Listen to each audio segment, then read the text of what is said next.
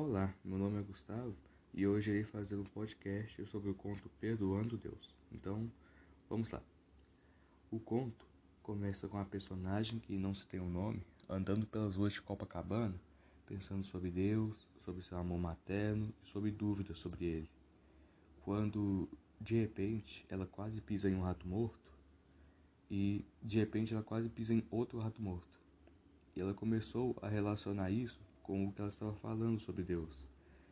E começou a sentir raiva por isso, sentimento de vingança, porque achou que Deus estava fazendo isso com ela, propositalmente.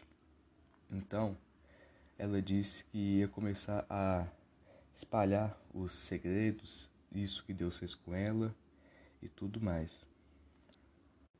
Alguém apareceu para falar com ela: Não, não conte isso sobre Deus, guarde isso mesmo para você.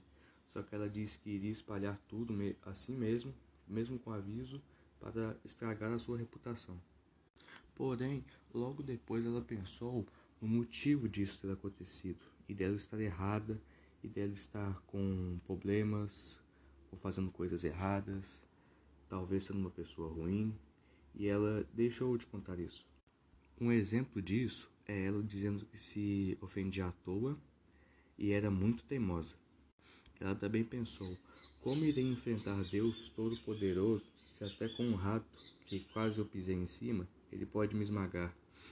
Então ela refletiu, pensou mais sobre, sobre ela, sobre Deus, e viu que ela realmente estava errada e que ela merecia isso, pois Deus fez isso para acordar ela da vida. Então, no final do livro, no final do conto, perdão, ela fala e perdoa Deus por, pelo rato, pelos dois ratos que ela quase pisou em cima.